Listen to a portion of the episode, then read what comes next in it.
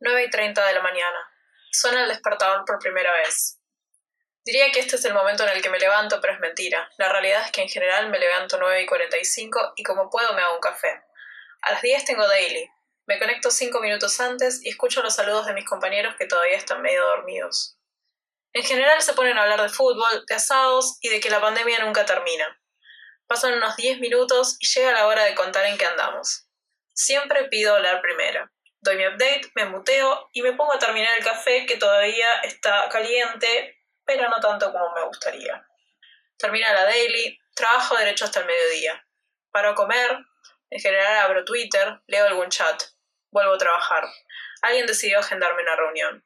Como tengo una deadline, tengo que seguir trabajando mientras escucho. No me anda el código, no me anda el cerebro, no puedo escuchar. Abro el browser para buscar la diferencia entre splice y slice en Stack Overflow.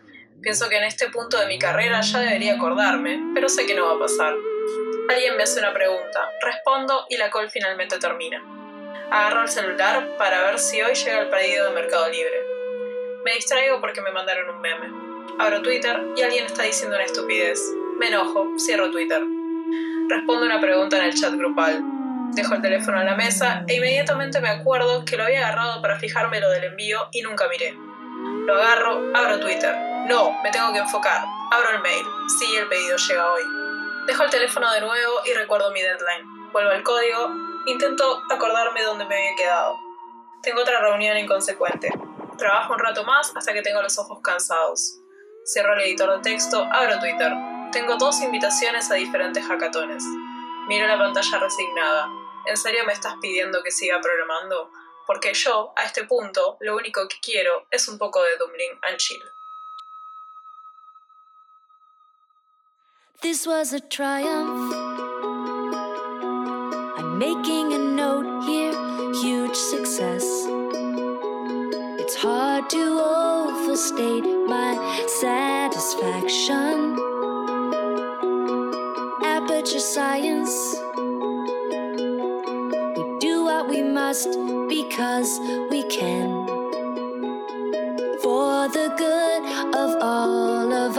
Except the ones who are dead. But there's no sense crying over every mistake. You just keep on trying till you run out of cake. And the science gets done, and you make a neat gun for the people who are still alive.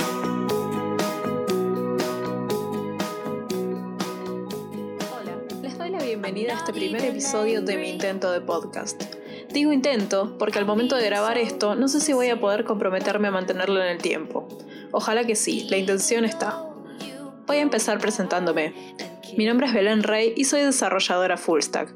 Para los que no tienen ni idea de qué estoy hablando, eso significa que soy programadora y que trabajo haciendo cosas específicamente para la web, tanto de la parte que se ve como la que no. También soy diseñadora gráfica especializada en diseño de interfaces y emprendedora, que por si no lo saben, es un eufemismo que usamos para informar de forma bonita que nos da alergia al trabajo en relación de dependencia. Amo el mundo de sistemas y hace como 15 años que trabajo en él, en diferentes puestos.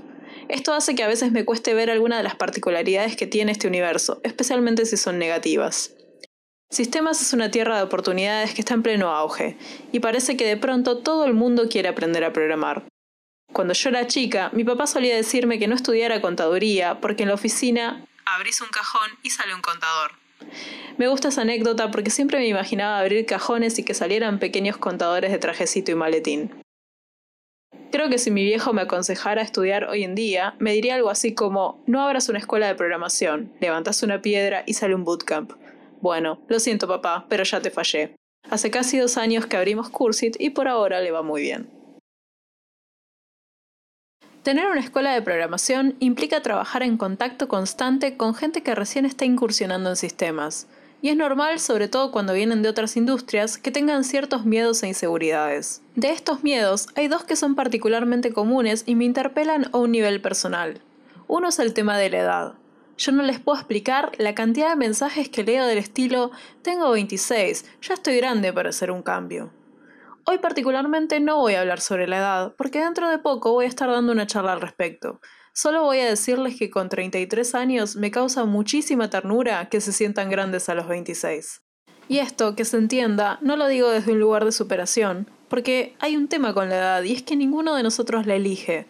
La realidad es que somos solamente el producto accidental de que nuestra mamá y nuestro papá decidieron ponerse cariñosos. Y bueno, acá estamos, ¿qué vamos a hacer con eso? Cuando menciono que me causan ternura, tiene más que ver con este miedo muy normal que tenemos todos de necesitar resolver nuestra vida antes de los 30. Creo que es muy normal que cuando uno pasa el umbral de los 30 y se da cuenta de que la vida sigue, y la vida es particularmente bastante parecida cuando uno tenía 20, salvo por la parte donde a veces te levantás sintiéndote resacoso aunque no hayas tomado. Y básicamente te das cuenta de que todavía tenés tiempo y de que no cambió nada. Lo siento si están pensando en resolver toda su vida antes de los 30. La realidad es que probablemente cuando lleguen sigan teniendo un montón de problemas y algunos nuevos que van a tener que resolver.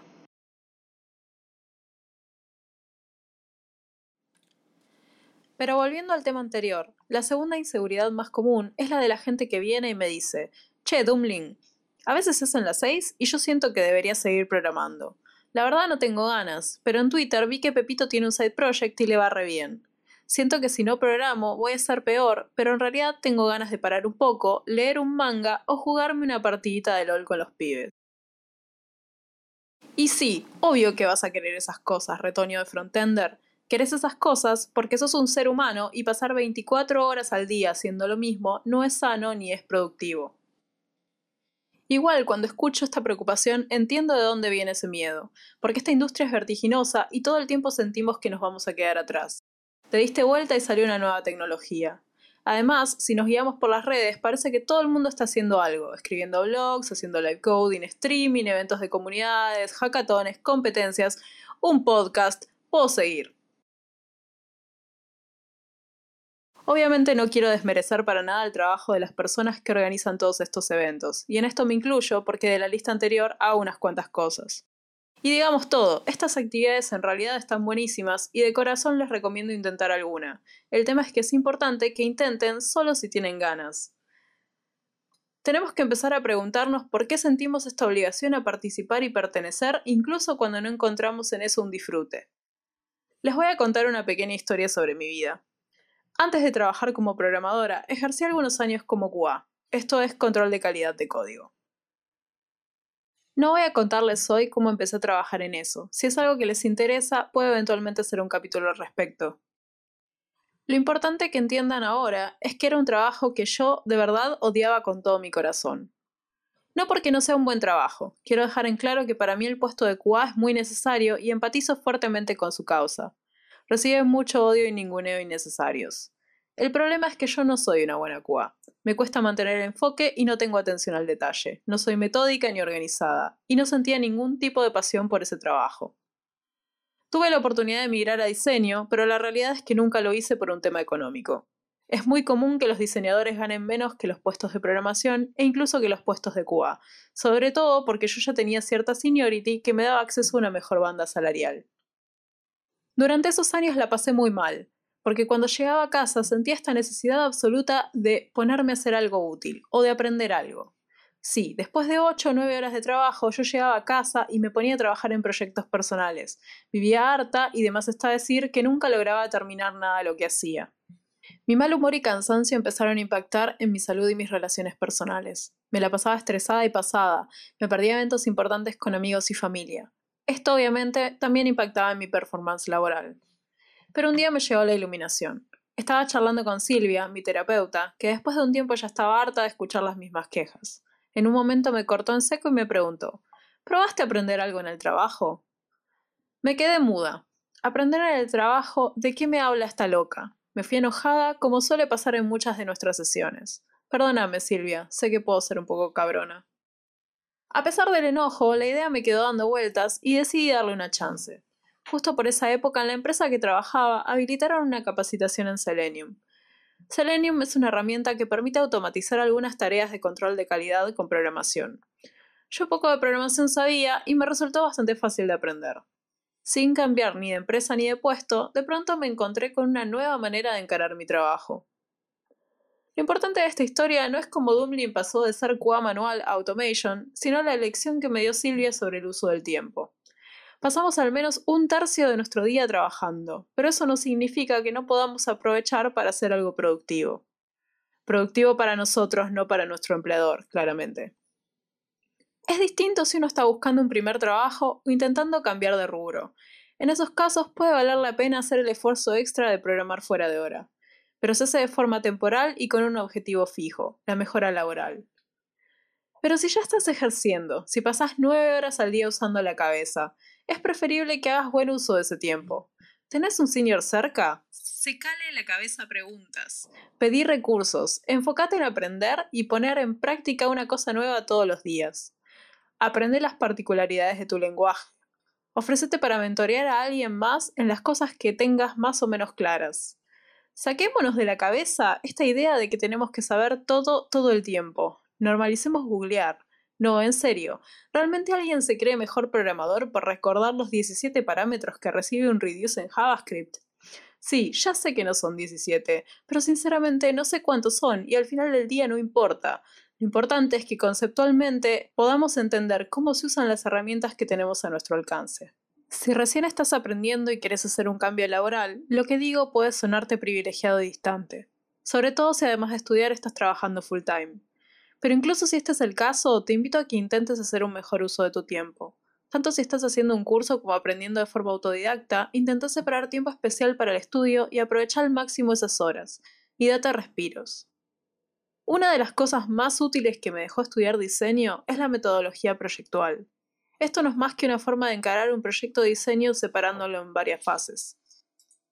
Acá quiero hacer un paréntesis para pedirle perdón a mi familia, a mis amigos y a mi novio que ya están hartos de escucharme hablar sobre la metodología proyectual.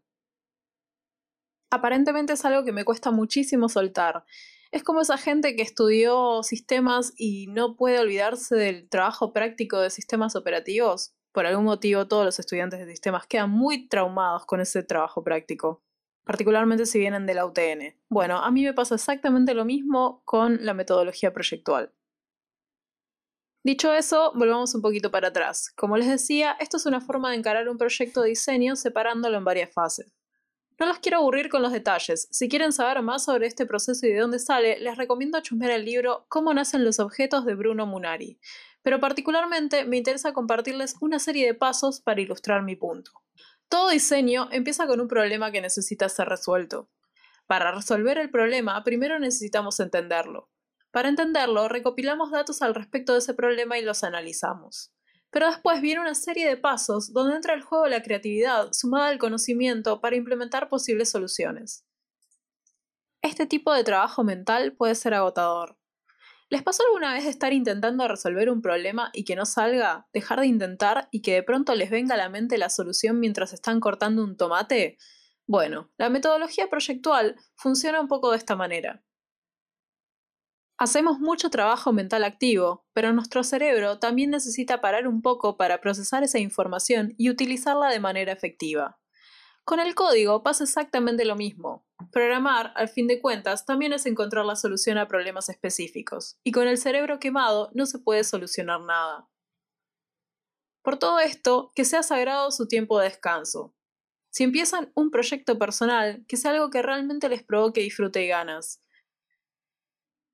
si lo comparten con el mundo, que sea porque quieren mostrar lo que saben o enseñar a otros. Que la motivación no sea simplemente no quedarse atrás, porque al final de cuentas, en este gran universo que es sistemas, no somos más que un instante en el tiempo. No hay ni atrás ni adelante. Y ese manga no se va a leer solo. Si llegaron hasta acá, quiero darle las gracias por acompañarme en esta nueva aventura. Mi plan es seguir haciendo episodios y charlando sobre cuestiones que me interpelan pero también voy a abrir un espacio de preguntas si tienen alguna duda en particular. Probablemente les cuente por dónde dejármelas cuando haya decidido publicar este episodio. Si me quieren contactar o seguir mis demás proyectos, les dejo mis redes. Soy IamDumling en Twitter o DumlingDraws en Instagram. Dumling dibuja, pero en inglés. También me pueden encontrar en mi página personal, dumling.dev. Me gusta particularmente responder dudas relacionadas a sistemas, así que si tienen alguna, por favor no duden en contactarme, estoy siempre disponible en todos mis canales. Ahora sí, de nuevo les doy las gracias por escucharme y ojalá nos volvamos a encontrar.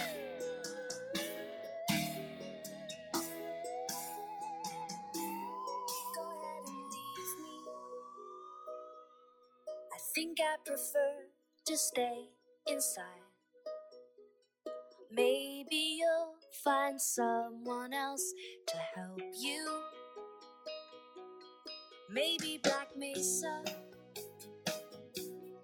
That was a joke,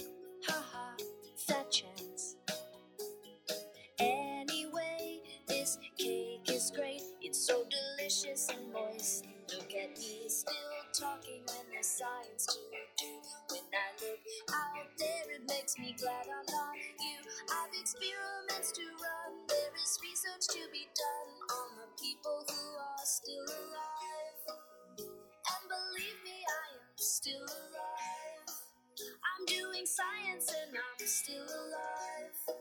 I feel fantastic and I'm still alive. While you're dying, I'll be still alive. And when you're dead, I will be still alive. Still alive. Still alive.